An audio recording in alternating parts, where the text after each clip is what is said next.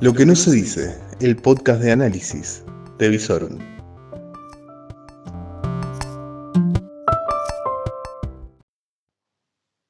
Muy pero muy buenas noches, esto es lo que tenés que saber cuando termina el martes 21 de septiembre. Feliz día de la primavera, ante todo, aunque mm, astronómicamente hablando, la primavera va a empezar recién mañana cuando se producirá el equinoccio de verano.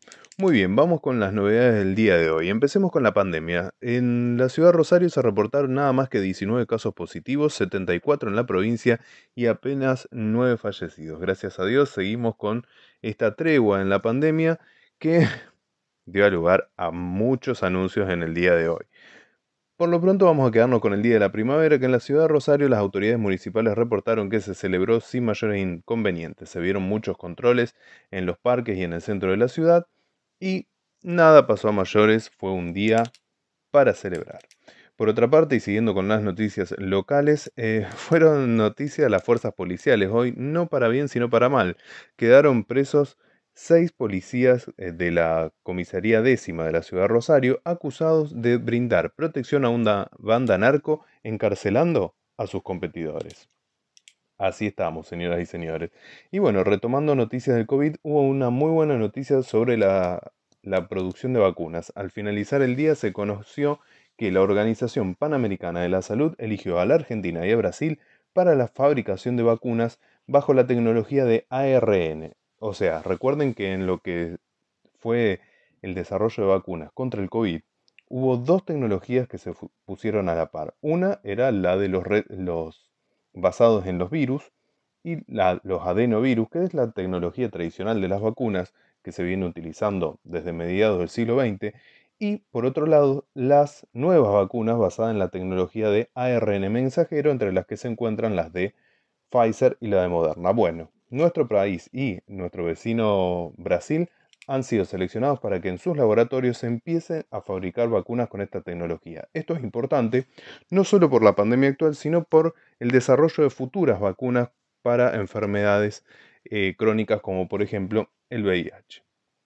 Muy bien, ¿con qué seguimos? Bueno, vamos a seguir con lo que acaba de arrancar y se denomina el fin de la pandemia. Por lo menos así lo quiere presentar el gobierno nacional y por acá vamos a decir que no. Los especialistas, por sobre todas las cosas, han salido a aclarar que la pandemia sigue totalmente vigente y los cuidados tienen que mantenerse.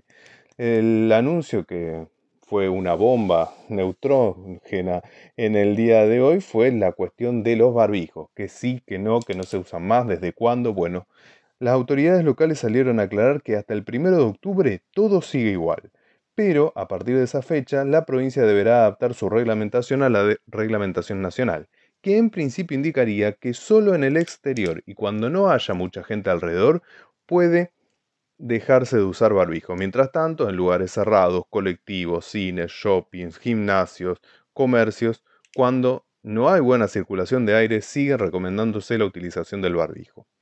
Muy bien, mientras tanto, siguen en operación los vacunatorios a nivel nacional, pero la vacunación no avanza tan rápido como se esperaba.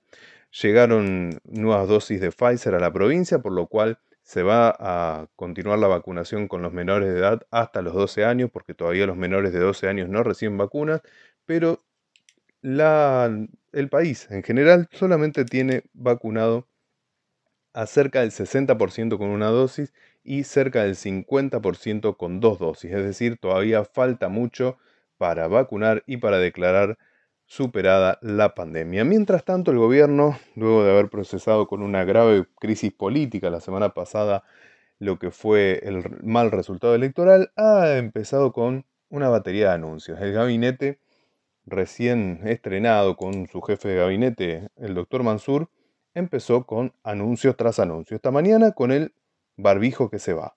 Luego, sobre el fin de la tarde, casi sobre la noche, el anuncio del aumento del salario mínimo vital y móvil que llegará en el, sobre fin de año a alrededor de 32 mil pesos.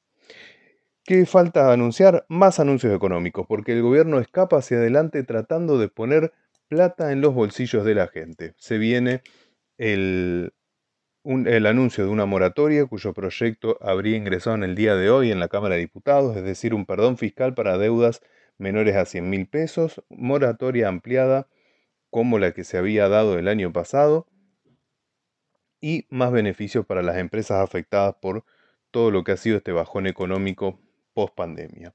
Asimismo, se anunciarían bonos para jubilados y para los beneficiarios de la AUH.